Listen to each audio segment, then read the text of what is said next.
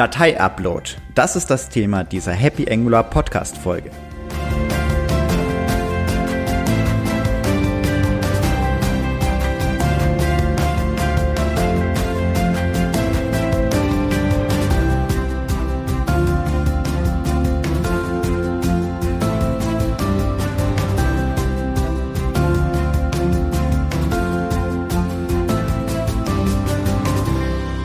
Hallo und herzlich willkommen zu einer weiteren Ausgabe des Happy Angular Podcasts.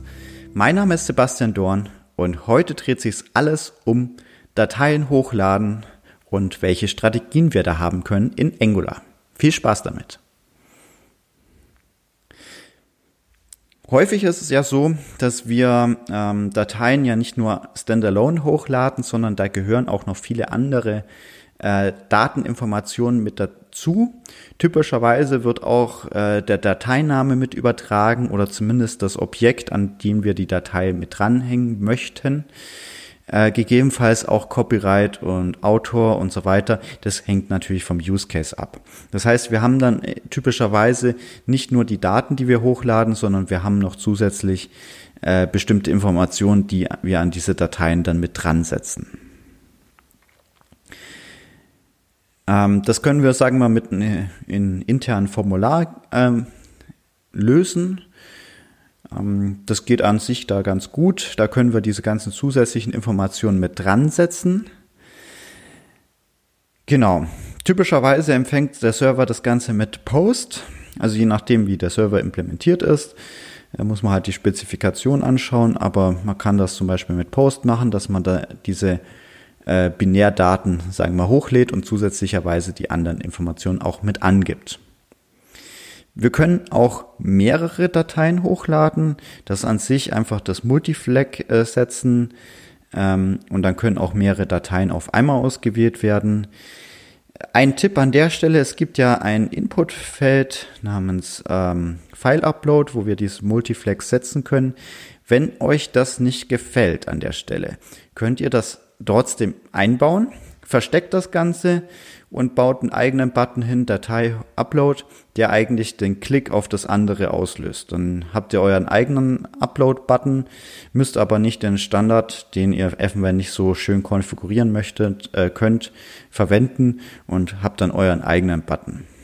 Da müsst ihr aber dann gegebenenfalls bei Hilfsmittel ähm, wie Screenreader gegebenenfalls noch extra Rollen dran setzen, aber das äh, funktioniert dann ganz gut und dann sieht das Ganze auch nicht mehr so ganz so oldschool an manchen Stellen aus. Genau. Dann stellt sich die Frage, bei mehreren Dateien sollen wir das parallel oder sequenziell ähm, uploaden.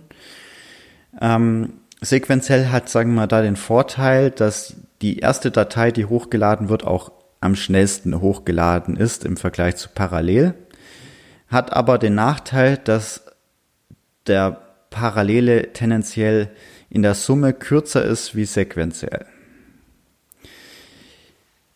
Ähm, deswegen macht man typischerweise so, dass man die Anzahl der Paral parallelen Uploads begrenzt.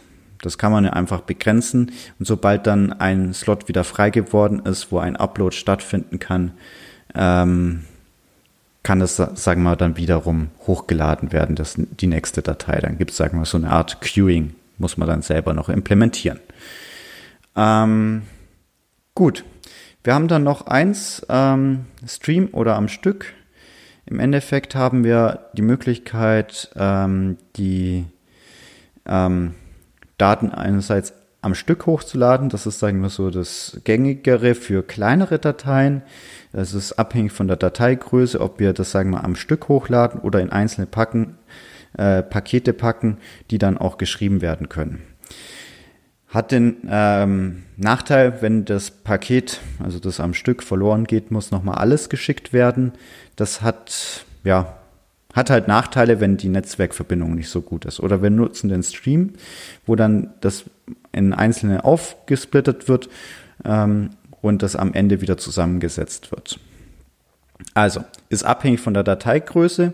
Bei kleineren kann man eher noch am Stück nehmen. Bei größeren geht es fast gar nicht mehr anders außer Streaming.